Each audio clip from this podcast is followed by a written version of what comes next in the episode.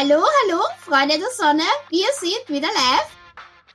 Über 150 Mal kannst du diese Begrüßung bereits hören. Und vielleicht hast du ja auch dazu direkt das Bild vor Augen von der Person, die das so sagt.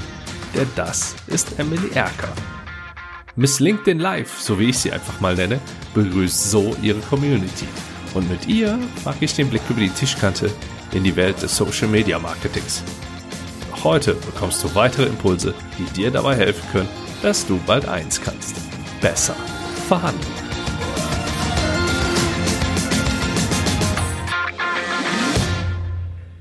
So, jetzt gibt's den nächsten Blick über die Tischkante auf die Ohren. Meine Stimme kennst du ja bereits und falls noch nicht, ich bin Andi Schrader, unter anderem der Host von Besser verhandeln. Emily Erker blickt heute mit mir über die Tischkante in ihre Welt.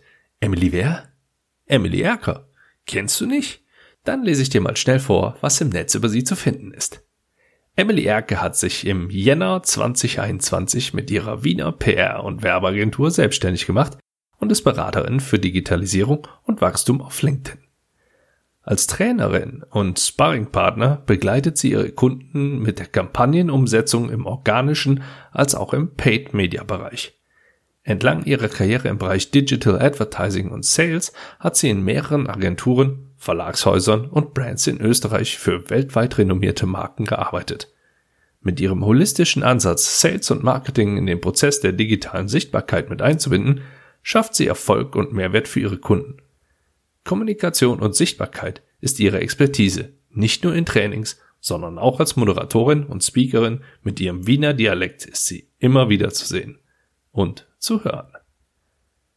Ja, und diesmal hörst du sie bei mir. Mit Emily schaue ich nämlich auf die Möglichkeiten, die LinkedIn dir liefert und wie du diese für deine Verhandlungen nutzen kannst. Und eine kleine Aufgabe gebe ich dir auch noch mit auf den Weg.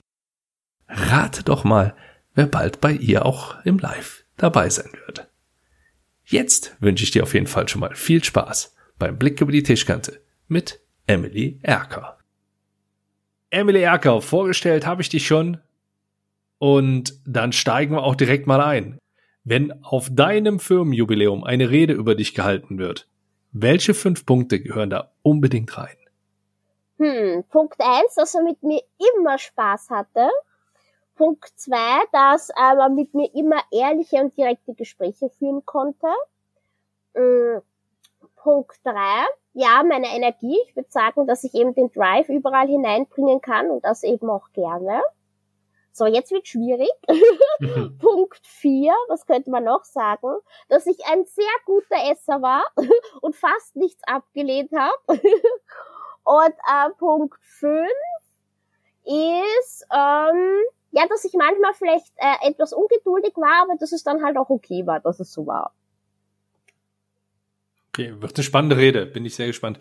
Aus der Rede wird wahrscheinlich ein LinkedIn Live gemacht, oder? Vielleicht, vielleicht, mal schauen.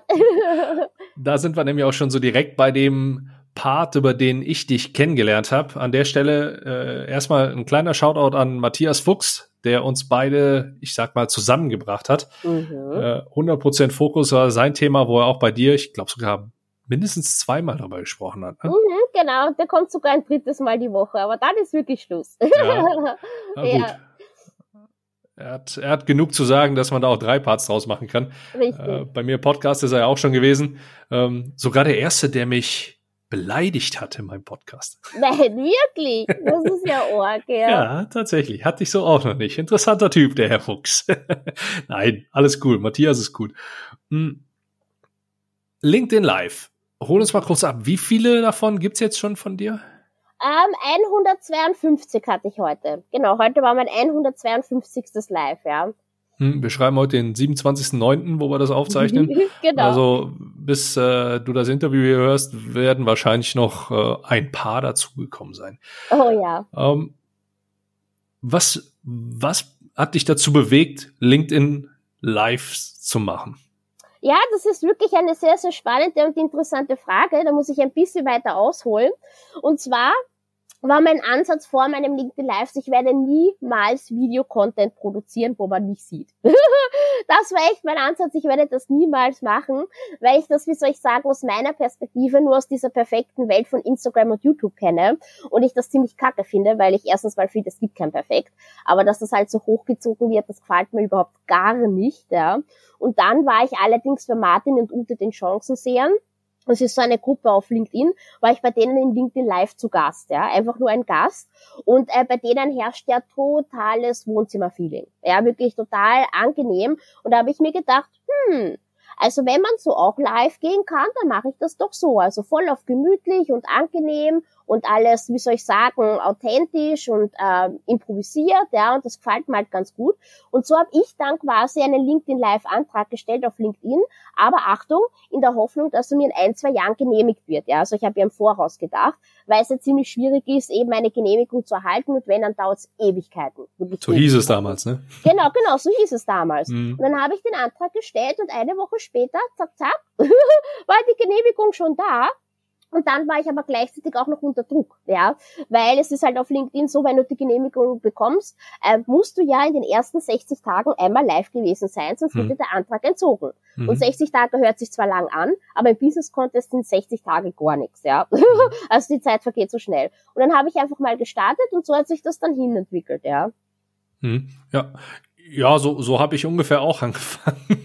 nur nur sind es bei mir drei oder vier Dinger geworden, die ich auch äh, schnell wieder oder am, am liebsten wieder tilgen würde, weil das ist, da trifft wirklich dieses, wenn es dir gefällt, hast du zu spät gestartet auf mich zu. Ich weiß nicht, wie geht's dir, wenn du deine ersten Lives siehst?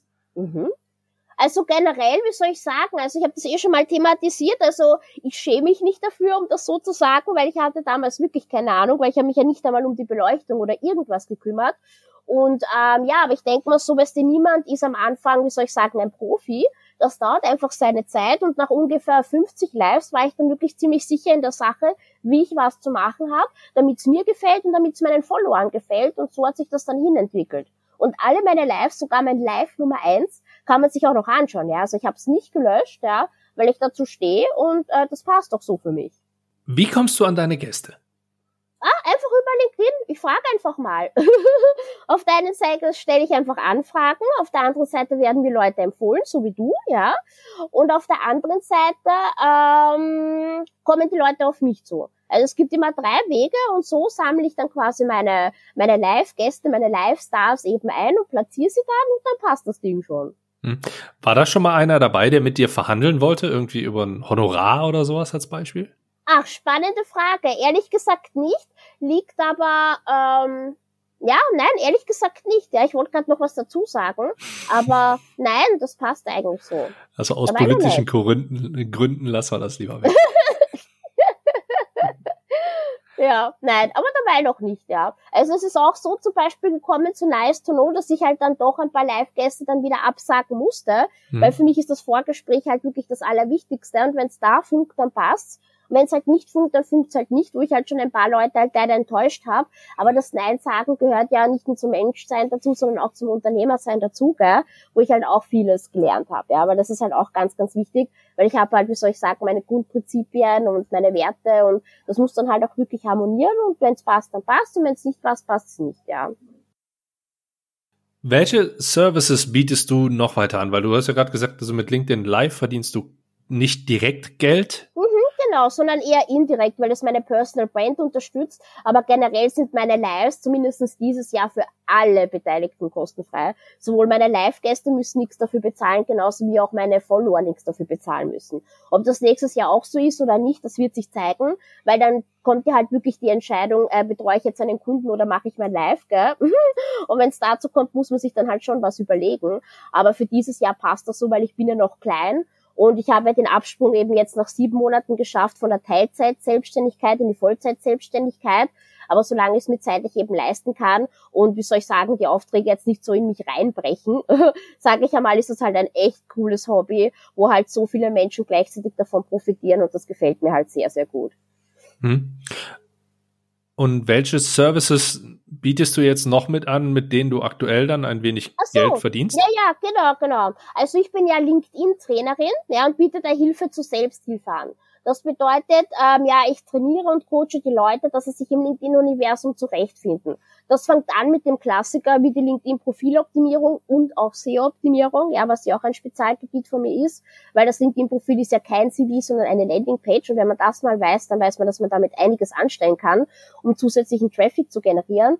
Also auch einfach die klassische Thematik wie LinkedIn-Marketing, LinkedIn-Advertising, auch Performance-Recruiting, wo es halt um die bezahlte Werbung eben für LinkedIn-Anzeigen geht, in Kontext Stellenanzeigen und so weiter und so fort, ja. Also ich bin da ziemlich breit aufgestellt. Für Unternehmen oder für Einzelpersonen?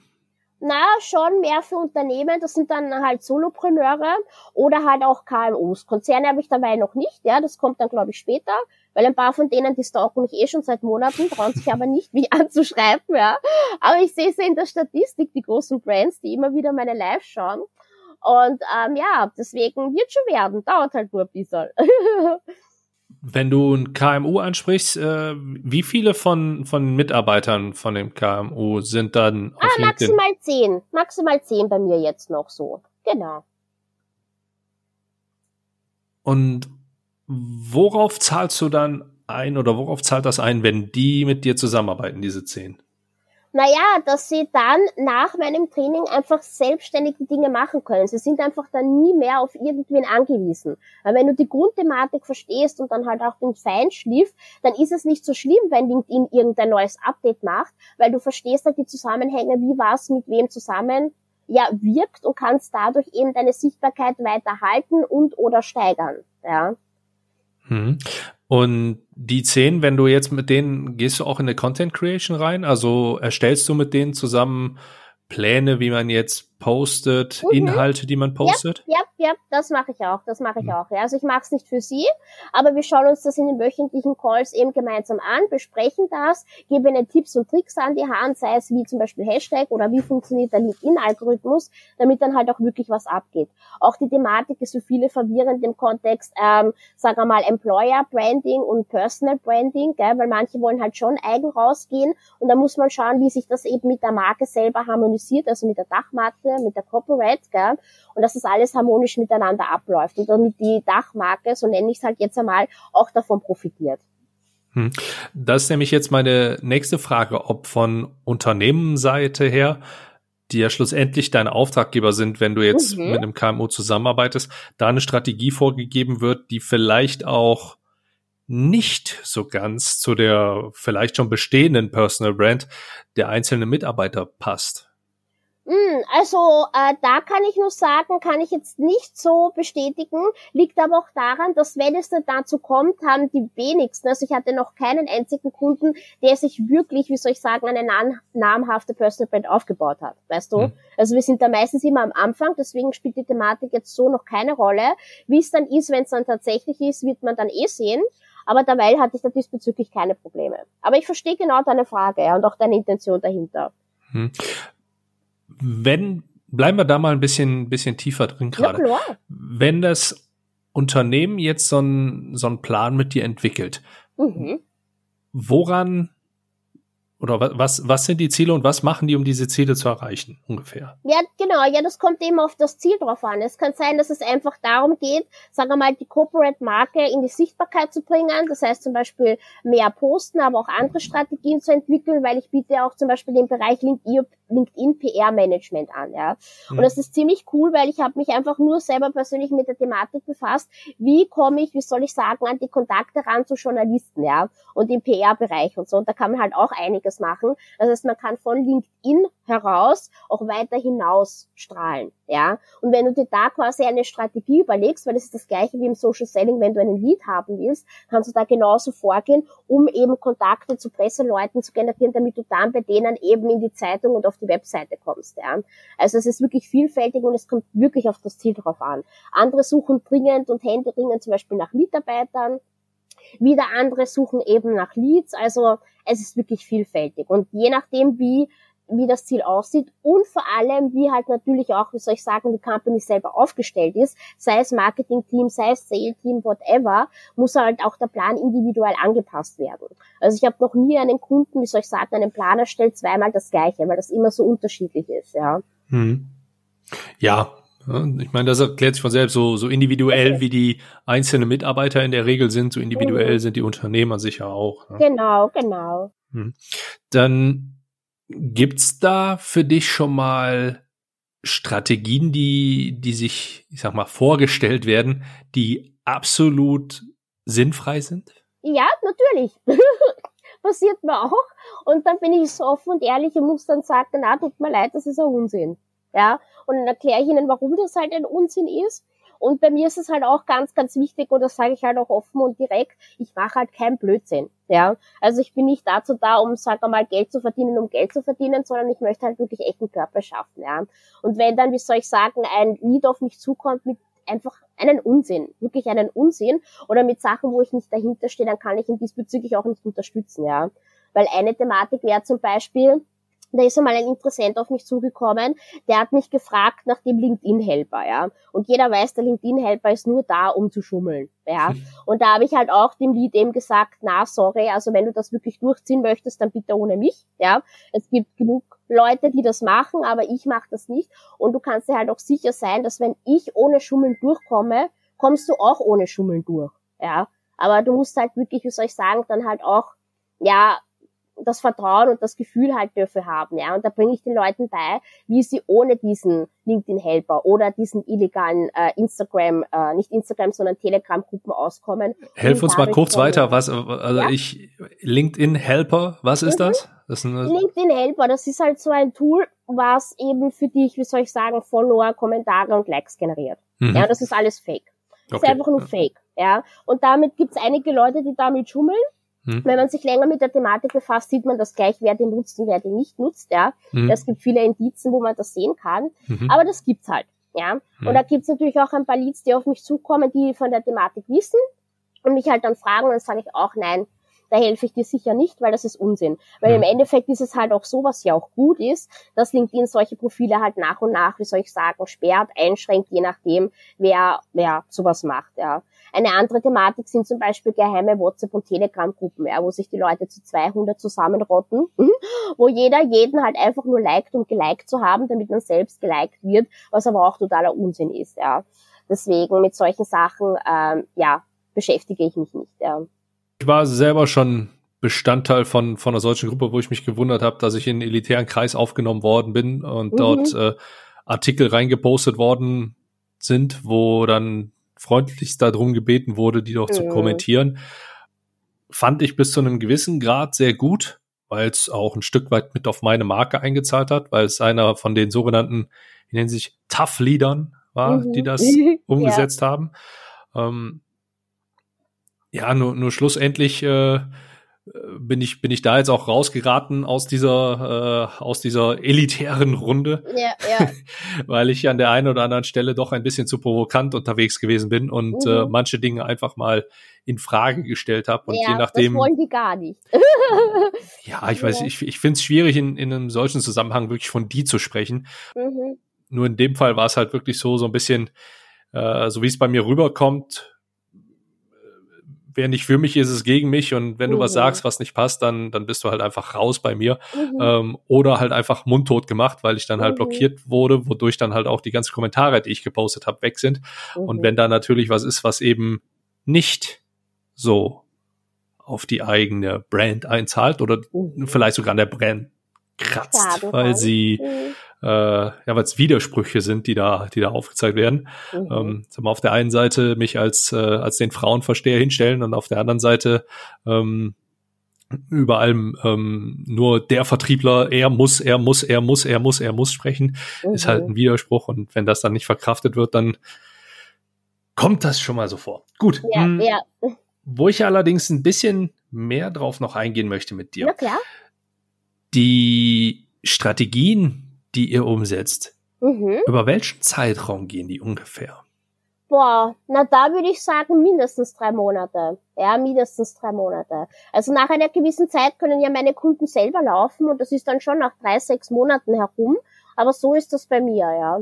Also es muss schon länger gemacht werden und auch intensiv und kontinuierlich, damit das dann halt auch greift. Weil du brauchst auch so eine gewisse, wie soll ich sagen, Marktdurchdringung, die ist ganz, ganz wichtig, um da überhaupt äh, gesehen zu werden, um, um auch, äh, damit man halt auch bleiben kann. Ja, jetzt habe ich das richtige Wort dafür vergessen, aber du weißt, was ich meine. und ähm, ja, das sind mindestens drei Monate durchziehen, ja. Hm. Du sprachst gerade die Zahlen an. Ähm, ab wann wird's denn da interessant oder was meinst du denn, macht denn Sinn? Was denn? Was denn genau? Von der, von der Sichtbarkeit. Also brauche ich 100 Likes und 200 ah, Kommentare? Mm, mm, mm, mm, also generell, wenn man jetzt äh, denkt im Kontext Personal Branding, du merkst es ja ziemlich schnell, schnell unter Anführungsstrichen, ob deine Brand greift oder nicht, ja. In meinem Fall ist es so, ja, dass ich das eben nach nicht einmal zwei Monaten gemerkt habe, aber da muss ich dann später noch weiter ausholen, dass meine Personal Brand greift, weil die Leute mich dann schon angeschrieben haben oder mich eben betitelt haben mit Hey Sunshine Emily, hallo Freundin der Sonne, ja. Die Freude. Und dann wusste ich, ja, und dann wusste ich sofort, meine Brand greift, ja. Und da kannst du dann weitermachen und darauf aufbauen. Es dauert halt eine gewisse Zeit, aber sowas dann halt bei mir. Und um nochmal auf diese zwei Monate einzugehen, bei mir war es so, also ich hatte ja meine Personal Brand schon vor meiner Agenturgründung. Die war schon da, ja. Und es hat nämlich so angefangen, dass ich mich einfach nur für das Thema Personal Branding interessiert habe. So hat das eigentlich angefangen. Und das erste Jahr habe ich nur Blödsinn gemacht, ja. habe dadurch natürlich trotzdem ein paar Follower generiert, aber es war einfach nur Unsinn. Ich habe einfach nur irgendwas gemacht, ja. Und dann habe ich mir aber einen Plan überlegt und nach nicht einmal zwei Monaten hat das Ding dann gerockt und dann ging es wirklich bergauf, ja. Also mit einer Strategie und so. Und deswegen kann ich mir gut vorstellen, dass wenn ich von Anfang an mit einer Strategie aber gestartet hätte, hätte das Ganze trotzdem vier Monate gedauert, glaube ich, nach meinem Bauchgefühl, weil auch wenn ich vorher das Jahr nur Unsinn gemacht habe, hat es mir ja trotzdem Leads gebracht, ja, also mhm. Follower gebracht, ja. Man kann auch mit Unsinn weiterkommen. Ne? genau, genau, genau. Und dann ging es halt, wie gesagt, bergauf und so habe ich dann halt auch meine Agentur gegründet. Weil zum Start meiner Agentur hatte ich ungefähr, ich glaube, vier oder fünf K Follower und mittlerweile bin ich auf neun, also über neun. Und ja, es wirkt, es funktioniert. Man muss halt nur dranbleiben. Mhm. Du hattest zu Beginn etwas gesagt, wo ich später noch mal kurz drauf zurückkommen möchte. Eben hast du noch mit eingespeist, dass du auch Kontakte zur Presse generierst über mhm, LinkedIn genau, und damit genau. auch die die Online-Welt oder zumindest den den LinkedIn-Orbit, nenne ich mhm. mal so, genau. dann halt eben verlässt, was ja genau. LinkedIn natürlich nicht gerne hört. Ja, aber es ist halt wichtig, gerade im Online-Kontext, weil das Ding ist, dass ein normaler Kunde, also so ein Standardkunde, sagen wir mal jetzt im B2C-Kontext, hat ja auch mehrere Touchpoints, ja. Hm. Du interessierst dich für deine Kamera und diese selbe Kamera siehst du, sagen wir mal, eben auf Facebook und auf Instagram und auf Google und dann auf YouTube. Also es sind schon mehrere Touchpoints, ja. Mhm. Deswegen, wenn man LinkedIn als Basis hat, ist es sehr, sehr gut aber es macht wirklich durchaus Sinn, halt auch einen Schritt weiter zu gehen. Und mein Schritt weiter ist dann, ist dann eben nur, also sagen wir mal eben der PR-Bereich, aber eben auch auf Clubhouse, weil das Ding ist, das habe ich am Anfang auch nicht ganz realisiert. Ich war ja auf Clubhouse gute sechs, sieben Monate durchgehend online, ja, mhm. nebenbei, weil LinkedIn ist mein digitales Zuhause, aber Clubhouse ist mein digitaler Nebenwohnsitz. Ja. Mhm. Und ich habe jeden Dienstag habe ich mit äh, ein paar anderen Leuten eben auch einen Clubhouse Room eben betreut als Co-Moderator. Ja. Mhm. Das war die LinkedIn Sprechstunde, das war die Future Lab und das war Personal Branding im Sales. Bei diesen drei Räumen war ich jeden Dienstag aktiv und das wirklich über Monate lang. Mhm. Und das war halt auch ein Punkt, wo eben meine Follower einfach auch, wie soll ich sagen, Kontakt zu mir aufgenommen haben, also mich zum Beispiel erkannt haben und wahrgenommen haben, was eben meine Personal Brand unterstützt hat. Und über Clubhouse würde ich halt schon mal bedeuten, inklusive LinkedIn, habe ich eben meine ersten Kunden generiert. Was ja mhm. wirklich ganz, ganz wichtig ist, vor allem, wenn man Starter ist, ja, weil ich habe ja wirklich mit Zero angefangen also ich war jetzt nicht eine von denjenigen, die jetzt zum Beispiel Kunden mitgenommen haben, weil ich mhm. kenne da so andere Agenturen, die das eben gemacht haben und so. Das habe ich mich nicht getraut. Also ich habe wirklich bei Null angefangen und musste halt wirklich schauen, wie kommst du an die ran. Und das war auf der einen Seite die LinkedIn-Strategie, aber auch einfach das Dasein auf Clubhouse, weil da zwei Touchpoints waren die mir geholfen haben. Ja.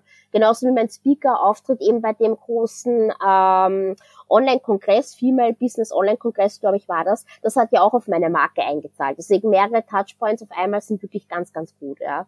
Und deswegen habe ich mir eben Kontakte eben aufgebaut, eben zu PR-Leuten, aber auch zu Online-Kongressveranstaltern und so weiter und so fort, was halt wichtig ist fürs große Ganze.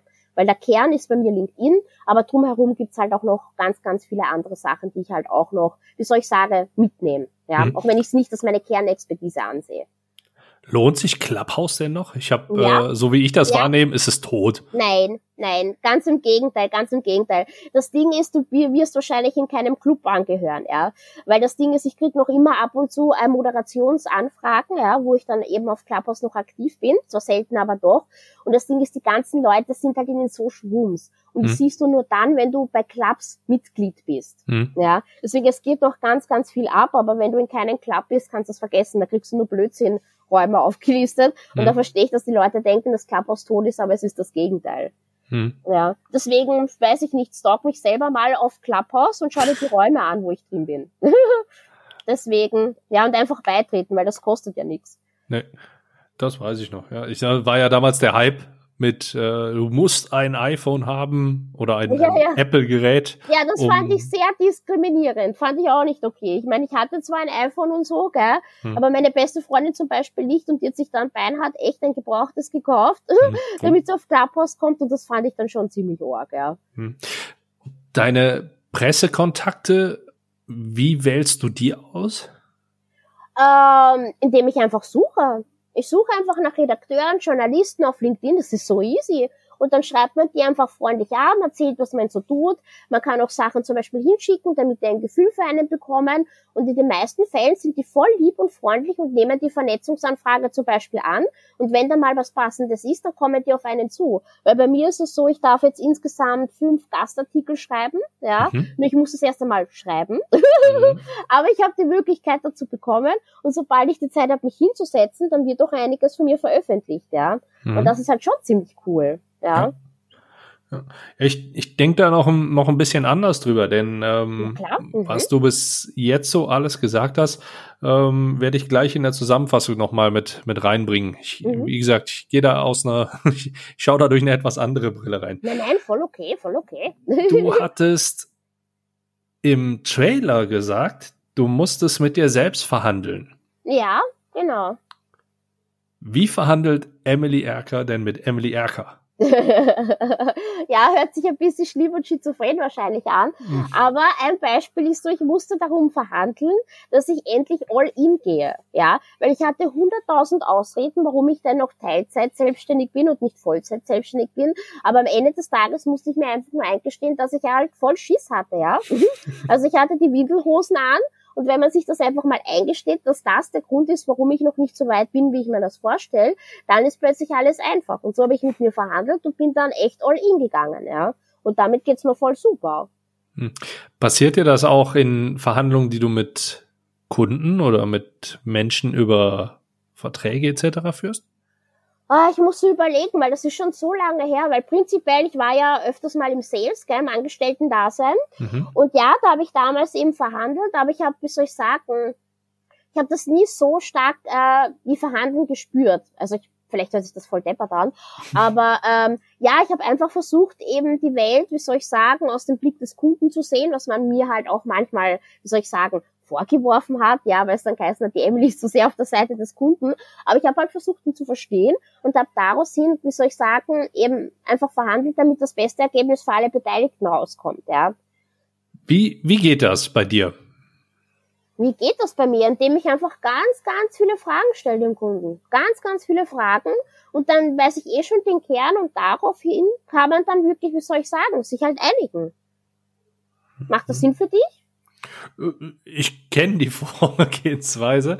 Okay. Ähm, es ist nicht unbedingt das, was ich als Verhandeln. den optimal, doch, verhandeln ist das auf eine gewisse Art und Weise auch. Ja. Okay. Nur würde ich es nicht als den optimalen Weg ansehen. Also da Ja. kann man ähm, jetzt so von, von außen und auf die Schnelle betrachtet ein paar Stellschrauben schon, schon Mhm. nur, nur leicht andrehen, um schon andere Ergebnisse in einer anderen Qualität und ja, in einer anderen Qualität halt zu erreichen. Ja. Ja, na cool. Wie, wie sieht da dein Blick aus, dein Ansatz? Weil das interessiert mich schon, weil wie gesagt, du bist der Profi. Hm.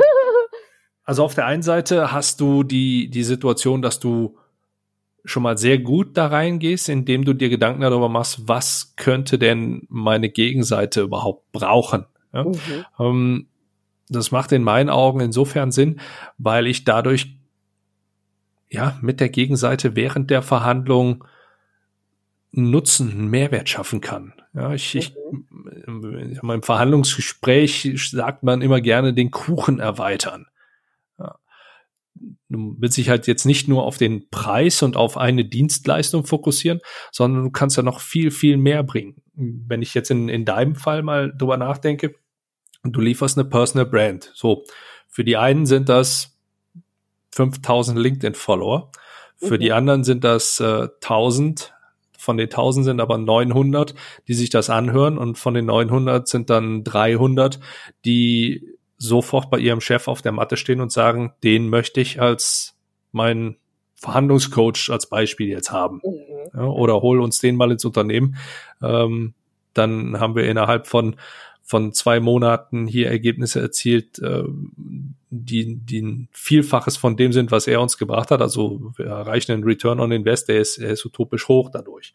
Ähm, kann ja alles so in, in dem Bereich sein. Nur musst du dafür natürlich erstmal wissen, wie mache ich das Ganze? Wie gehe ich denn überhaupt dahin? Wenn ich mhm. mich da nur auf einen Preis fokussiere oder nur auf eine Sache fokussiere, dann habe ich wenig Spielraum, dann kann ich mich kaum bewegen. Mhm habe ich viele verschiedene Themen, so wie du ja auch sagst, viele verschiedene Kanäle zum Beispiel.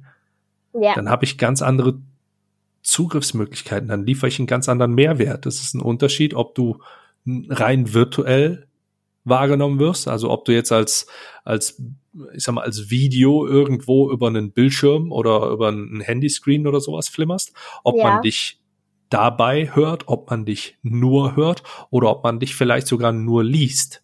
Mhm. Das hat nochmal einen, einen ganz anderen Stellenwert. Und da kann man dann, ich sag mal, um, um den Nutzen, um den Mehrwert zu generieren, ähm, dann rangehen und sagen, so, mh, mm, ich möchte erstmal schauen, in welchem Bereich möchte er sich denn jetzt eine Personal Brand aufbauen? So, mhm. wenn, wenn er jetzt sagt, ich möchte genauso LinkedIn Lives machen wie du, dann kann das durchaus sein, dass LinkedIn Live für den allerdings der vollkommen falsche Kanal ist. Ja, ja, ja. Das kann ruhig möglich sein, aber dafür braucht man sowieso einen Zugang. Ja. Das haben ja nicht alle, nein. Aber weißt du, generell ist ja bei mir auch so, dass ich natürlich den Leuten halt auch beibringe, welche Content-Möglichkeiten gibt's denn überhaupt in LinkedIn. Ja, es gibt ja viel, viel mehr als die Lives, aber für mich ist das halt einfach auch ein cooler Türöffner, wo die Leute einfach jeden Tag vorbeischauen können, ja, mhm. wenn sie genau. Bock haben und mich kennenlernen wollen, ohne extra einen Termin zu buchen. Und das finde ich halt auch super angenehm. Und genau damit schaffst du ja diesen Nutzen. Damit erweiterst du den Kuchen, über den mhm. ihr sprecht. Mhm. Die kommen zu dir, weil sie vielleicht nur LinkedIn Live sehen. Also ich, ich komme zu dir und sehe nur den Preis. Dann sagst mhm. du, hm, okay, lass uns doch mal, jetzt mal, mal ganz banal dargestellt, dann lass uns doch mal gucken, oder was ist so eine typische Frage von dir, um herauszufinden, ob LinkedIn Live überhaupt das Richtige für dein Gegenüber ist?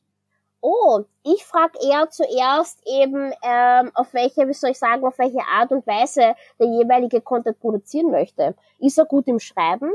Also im Texten, ist er gut eben, weißt du, zu sprechen, dann wäre es zum Beispiel Audio, äh, würde sich jemand darüber einfach freuen und sicher fühlen, wenn er vor der Kamera spricht, also da kann man dann schon herausfinden und rauskristallisieren, welches Content-Format eben am besten zu ihm passt, ja, und man könnte das Ganze ja auch adaptieren. Angenommen mal jemand, der kein LinkedIn Live hat, könnte ja trotzdem Videos produzieren, damit der Content einfach so verbreitet, ja, oder einer, der zum Beispiel einfach gerne spricht, aber nicht gesehen werden will, könnte ja trotzdem einfach nur Audio Formate eben einfach als LinkedIn-Posting verbreiten mit, wie soll ich sagen, einem coolen Video, wo nicht er gesehen wird, sondern einfach, wie soll ich sagen, diese Audiospur, weil das schaut ja auch ganz cool aus, wenn sich das so bewegt. Mhm. Und äh, da gibt's viele, viele Möglichkeiten, ja. Ein anderer fühlt sich zum Beispiel in einer Gruppe sehr viel wohler, als einfach nur so blanko zu posten, ja. Weil du kannst ja draußen posten, im normalen Feed, aber du kannst doch zum Beispiel in Gruppen posten, weil das Ding ist, LinkedIn-Gruppen sind zwar sehr, sehr unbeliebt, liegt aber auch daran, dass die wenigsten wirklich gescheiten Content dort liefern.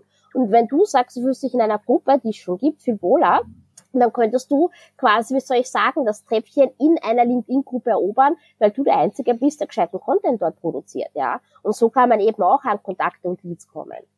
So, und genau das ist ein, ein optimales Beispiel dafür, wie man den Kuchen größer macht. Okay, Ja, okay. denn- ja, voll cool. Okay, Ja. ich glaube, ich hab's kapiert. Du, du schaust einfach erstmal so, was, was braucht mein Gegenüber denn überhaupt? Welche Möglichkeiten gibt es? Die Möglichkeiten, die es gibt, davon hast du zum einen ein paar im Kopf, davon sollte dein Gegenüber ein paar im Kopf haben. Und wenn er die noch nicht im Kopf hat, dann hilfst du ihm halt, die da reinzubekommen oder beziehungsweise die einfach, diese Ideen einfach mit ihm gemeinsam zu erarbeiten Mhm. Klar, in einer Verhandlungssituation geht's jetzt nicht so ein, weil da, da sprechen wir in der Regel nicht darüber. Also ich, ich, ich sag mal, die Verhandlungen, die du führst über den Content oder beziehungsweise über die Erstellung des Contents und wo soll das überhaupt alles hin, Mhm. die kann man mit einer sehr, sehr hohen Wahrscheinlichkeit nur schwer vergleichen mit, ich sag mal, einer, einer, einer, einer typischen Preisverhandlung, wo es jetzt darum geht, wie schließen wir jetzt über, über fünf Jahre einen 20 Millionen Deal ab mit Zahlungskonditionen, mit Mhm. ich sag mal, allem Pipapo, der dazugehört. Ja, je nachdem, in Mhm. welchem Bereich wir sind, äh, Regress, Lieferzeiten, Gerichtsstandorte, Qualität, Quantität und, und, und, und, und. Da sind ja auch ähm, einzelne Parameter, die, die oftmals so variabel sind, dass es halt nicht nur um einen Punkt geht. Nur das kann man halt alles zerstückeln und herausfinden, wie kann ich denn meinem Gegenüber da einen Nutzen verschaffen und wie kann ich für mich selber da den in der Regel noch größeren Nutzen rausholen. Mhm. Mhm. Was ich bei dir spannend finde, und da kommen wir jetzt mal schon mal so, ein- so ein bisschen zu der Zusammenfassung von dem Part, denn da waren zwischen den Zeilen Ja. und auch ziemlich offensichtlich an der einen oder anderen Stelle schon doch einige Sachen dabei, die man relativ leicht für Verhandlungen mit einbauen kann. Du hast zum, zu Beginn hast du einmal gesagt, Nein sagen gehört dazu. Mhm. Das ist ein Part, der auch durchaus in Verhandlungen eine entscheidende Rolle spielt. Denn wenn du zum einen immer nur Ja sagst, hast du ein Problem. Zum anderen, wenn du immer nur Nein sagst, hast du ein Problem. Mhm. Wichtig ist, du solltest in der Lage sein, Forderungen oder generell Einigungen, wenn sie dir nicht in die Karten spielen, abzulehnen oder diese ablehnen zu können. Mhm. Und das ist nun mal halt auch Nein sagen. Wie du Nein sagst, das steht auf einem anderen Blatt geschrieben. Ja, ja. Du hattest über Grundprinzipien gesprochen. Wenn Menschen nicht zu dir passen oder du der Meinung bist, es passt nicht zwischen den Menschen und dir, um mit denen Mhm. zusammen LinkedIn Live raufzunehmen, ja. dann kommst du nicht mit denen zusammen. Dann Richtig. wird kein LinkedIn Live stattfinden. Und Genau. genau das ist etwas, was in Verhandlungen auch eine extrem starke Rolle spielt. Zum einen, wenn ihr mit deinem, oder wenn, wenn du mit deinem Gegenüber gut zurechtkommst, wenn die Chemie einigermaßen stimmt, dann wirst du in der Regel auch ein gutes Verhandlungsergebnis mit dem erzielen. Ach, wenn- krass, schau, wäre ich nie drauf gekommen. Wenn, wenn er oder sie ähm, nicht unbedingt zu deinen Favoriten gehört, dann wird das Ergebnis aus deiner Sicht deutlich schwieriger, weil du dich unwohl fühlst. Deswegen bin ich auch ein großer Gegner davon und sehe es mittlerweile sogar schon als, als dilettantisch an, wenn wenn sag ich jetzt mal die harten Bandagen, wie man sie von früher, also ich bin Jahrgang Mhm. 82, ich habe noch äh, noch wirklich Verhandlungssituationen mitbekommen, wo wo die Gegenseite, da hat man sie auch noch als solche angesehen, auf Holzstühlen gesessen hat, wo wo die eine Seite wirklich in, in Sesseln oder so gesessen hat, wo es nichts zu trinken gab, wo immer jemand gegenüber von den Fenstern gesessen hat, so dass er immer die Sonne im Gesicht hatte, wenn verhandelt worden ist. Das war halt wirklich wirklich chaotisch, was da so so gelaufen ist. Mhm. Mm. Von daher Grundprinzipien, wichtiger Punkt, das Vertrauen muss stimmen, die Chemie sollte stimmen. Du Mhm. kannst dafür sorgen, dass die Chemie dazu stimmt. Vertrauen kann man aufbauen, das ist erlernbar. Mhm. Von daher auch gleichzeitig Achtung, weil diejenigen, die in der Regel immer lieb und nett und total charmant und zuvorkommend zu dir sind, Mhm. sind auch diejenigen, die in Verhandlungen sehr, sehr gefährlich sein können. Okay, Ja. okay. Krass, ja. Du hast wunderbar bei mir geankert, für die, die zuhören und deine, deine Lives schauen.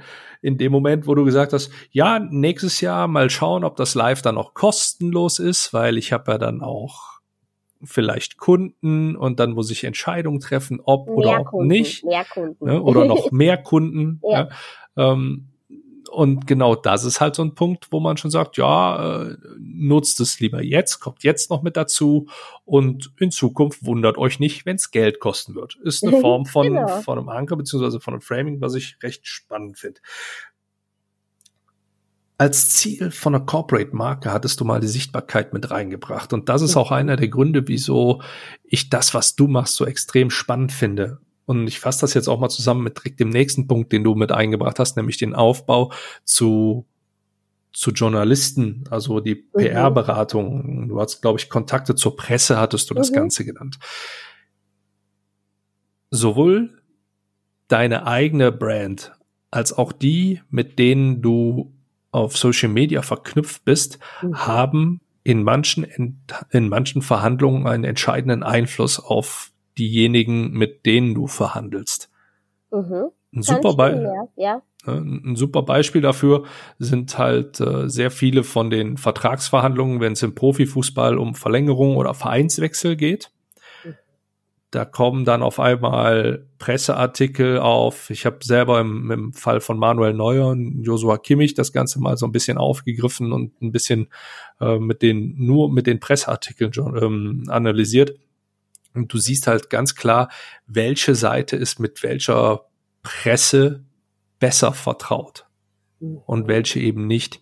Ähm, Finde ich gerade im, im Profisport fällt's fällt's für mich deutlicher auf und es ist halt auch einfach ein Stück weit populärer und ich bin ein bisschen, bisschen tiefer in diesem Business drin und ähm, da siehst du auch schon hier und da eine, eine gewisse Handschrift. Ja. Und das muss man zu spielen wissen und von daher ist die Wichtigkeit für eine Verhandlungssituation oder die Wichtigkeit von deinem, von deiner Personal Brand und da ist erstmal irrelevant, ob es du als Person bist oder du als Unternehmen oder das Unternehmen mit verschiedenen Personen als mhm. Gänze, ist extrem wichtig, wie die Wahrnehmung ist, denn die, die Reputation ist wichtig und mhm. du kannst halt über Social Media natürlich auch wunderbar irgendwelche Anker reinbringen. Da habe ich schon ein paar mhm. Episoden, ich habe eine, eine, kurze Folge dazu oder eine, eine kurze Serie dazu veröffentlicht.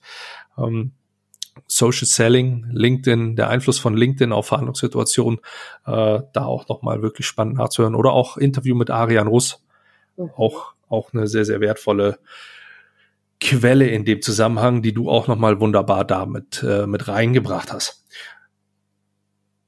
Zu guter Letzt hast du gesagt, Verhandlungen hast du nie als solche wahrgenommen. Mhm. Das spricht zum einen für dich. Ich könnte, je nachdem, wie ich es jetzt interpretieren will, natürlich sagen, es liegt dir so in Fleisch und Blut, dass du gar nicht merkst, dass du gerade was anderes machst. Denn natürlich, schön mit meiner Romantik gesprochen, kann das ganze Leben eine Verhandlung sein. klar, ja, ja klar. Stimmt schon, ja. Und jetzt nutze ich ein Wort, was ich oftmals verfluche, aber das, es gibt sehr viele Dinge, die einfach keine Verhandlung sind oder wo man auch einfach nicht verhandeln sollte. Also von daher ähm, bringen wir das jetzt mal wieder in den richtigen Fokus. Ich finde, wenn du Verhandlungssituationen im Rahmen eines Gesprächs als solche nicht wahrnimmst, dann sagt das eine ganz schöne Sache aus, nämlich die, dass der Übergang oftmals überhaupt nicht deutlich wird. Von ja. daher ist es zum einen extrem wichtig, sich entsprechend vorzubereiten, mhm. um dann, wenn es zu einer Verhandlungssituation kommt, auch entsprechend agieren und reagieren zu können. Und das ist etwas, was hier eins der für mich mit Kapital-Learnings ist, was ich zusammenfassen kann in den ja, knapp 30 Minuten, die wir ja jetzt schon sprechen, mhm. ähm, die, die ich so mit rausziehe aus dem sehr, sehr erheiternden Gespräch, äh, was, was du hier mit, mit reinbringst. An der Stelle habe ich noch jemanden, der eine Frage an dich richten wird. Mhm. Und die bitte ich dich dann im Anschluss an die Frage direkt zu beantworten. Okay, okay. Ich habe die Frage an meinen nächsten Gast oder an die nächste Gästin. die Frage aller Fragen beim Verhandeln, die ist so trivial, dass äh, es euch den Magen rumdreht. Und die Frage heißt, was ist wichtiger? Wie ich bin oder was ich erreichen will? Wow, wow. Echt hart, echt hart, aber ich würde sagen, wie ich bin, ist wichtiger. Würde ich jetzt voll so spontan sagen. Das wird den Dr. Stefan Wachtel, Dankeschön für die Frage an der Stelle nochmal, mit Sicherheit fröhlich stimmen, wenn er hört, wie du darauf reagiert hast. ja, okay, interessant. Wusste gar nicht, ob es richtig oder falsch gibt, aber ja, sehe ich halt so. Hm. Dabei gibt's auch in meinen Augen kein richtig oder falsch. Es ist immer, wo man mit der typischen Beraterfloskel, es kommt drauf an, reagieren kann. Hm, ja, ja. na wobei, wenn ich da kurz einhaken darf, meine Assoziation war da eher, weil es einfach viel wichtiger ist, dass ich mal jeden Tag ähm, in den Spiegel schauen kann. Weißt du, was ich meine? Weil wenn ich nur das mache, um gewisse Dinge zu erreichen, aber innen drin mich so schlecht, falsch, äh, nicht richtig fühle, dann wäre das doch absolute Katastrophe, weil dann nutzt ja das Ganze drumherum nichts. Deswegen meine Antwort. Ja, ich meine, wir, wir können da jetzt ein, Stück weit weiter diskutieren, wobei das eventuell eher was ist für, für das LinkedIn Live bei dir. Ähm, Wenn es darum geht, spiele ich jetzt eine Rolle oder nicht, oder mhm. wann spiele ich eine Rolle und wann nicht. Und du hast mhm. anfangs auch gesprochen, äh, ich muss authentisch sein und ich muss improvisieren. Wenn du in Verhandlungssituationen improvisierst, hast du es oftmals deutlich schwieriger und das wäre ein Fehler zum Beispiel. Und mhm. authentisch, ja, in einer Verhandlung bin ich in meiner Rolle als Verhandlungsführer. Bin ich in meiner Rolle als Verhandlungsführer authentisch? Ja, denn das bin ich, der da gerade verhandelt. Verhandle ich authentisch, ist die Frage, wie definieren wir authentisch? Ich ja. bin Vater von einer fünfjährigen Tochter. Mit der spreche ich ein bisschen anders, als ich mit Menschen spreche, mit denen ich gerade über Preise von, von ja. Verhandlungscoachings oder so verhandle. Ja? Und wie gesagt, ich spreche mit meinen Eltern anders, als ich mit Kunden spreche. Ich spreche mit äh, mit, mit vielen Menschen etwas unterschiedlicher. Es kommt halt darauf an, in welcher Rolle mhm. ich mich gerade befinde. Spiele ich da eine Rolle? Ja. Bin ich dann immer ich? Ja, in dieser Rolle. Bin ich dadurch mm, authentisch? Ja. Ja, wenn ich da näher drauf einhaken darf, weil das finde ich echt eine coole Diskussion, weil da gehen wir schon wieder ein auf die, auf die Thematik Personal Branding. Ja. Mhm. Und ich rate da meinen Kunden immer, immer, dass es nicht ausreicht, zum Beispiel nur seinen Expertenstatus zu präsentieren, weil er dann am Ende der gewinnt, der einfach mehr Kapazitäten hat, um Content zu posten. Ja, wenn du aber mit deiner Persönlichkeit rausgehst, ja, dann wirst du immer dein Treppchen haben. Ja, es gibt keinen, der dich runterstoßen kann, weil dein einzigartiges Du, das kann dir niemand wegnehmen. Und da halte ich es halt, halt schon für wichtig, nicht äh, ähm, ja wirklich wichtig, keine Rolle zu spielen, sondern einfach nur zu sein. Und diesen Spagat zu schaffen, das ist wirklich hart und das ist schwierig. Aber ich versuche da jeden Tag, ja wirklich jeden Tag auch in meinem Live, das meinen Kunden vorzuleben, damit die ein Gefühl dafür bekommen, was ich damit meine. Ja, weil eine Personal Brand zu haben, wirklich diese zu haben und eben zu sein, das ist halt wirklich, wie soll ich sagen, eine Investition in die Zukunft. Weil dann ist es am Ende des Tages total wurscht, was du beruflich machst, ob, ob ich jetzt LinkedIn-Trainerin bin oder später, weiß ich nicht, ein Schuhgeschäft aufmache und sage, ja, Designer Emmy-Schuhe oder so, wäre total wurscht, weil ich die selber bin. Weißt du, was ich meine? Deswegen, ich verstehe deinen Ansatz, aber ich denke schon, dass es wirklich ein Unterschied ist, ob man jetzt eine Rolle ist oder ob man man selber ist. Weil dass ich mit meiner Schwester anders rede als zum Beispiel mit dir, ist ganz klar. Liegt ja auch daran, hauptsächlich, dass ihre Interessen ganz woanders sind und die gar keine Ahnung von LinkedIn hat, ja, und der hat das total wurscht ist. Aber ähm, ja, also ich glaube, das einzigartige Du, also den Kern, der dich ausmacht, wenn man den immer wieder hervorholt, das hat wirklich einen riesen, riesengroßen Impact und zahlt unglaublich stark in die Personenmarke. Ja, und da gebe ich mir wirklich sehr, sehr viel Mühe, nicht nur für mich selbst, sondern halt auch für meine Kunden, das wirklich, ähm, wie soll ich sagen, zu leben. Ja, wirklich zu leben. Mhm.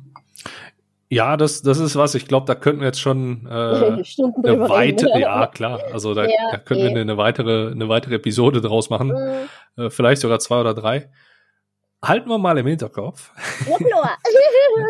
Ansonsten an der Stelle auch noch mal starke Empfehlung LinkedIn Live. Mal schauen. Dr. Stefan Wachtel, unter anderem bekannt durch sein Zielsatzprinzip, der, äh, du hast ihn eben gehört hier mit, mit Fragensteller, ähm, war auch schon bei mir im Podcast, er hat interessante Ansichten dazu, wo ich mir sehr gut vorstellen kann, dass das spannend wird, euch beiden dann, dann dabei zu folgen. Ja, okay, okay. Ja, dann muss ich mir das auf jeden Fall reinziehen. Okay, ja. okay. gut, dann ansonsten, ich handhab's immer so, dass die letzten Worte in meinem Podcast meinen Menschen gehören, mit dem ich mich hier unterhalten habe.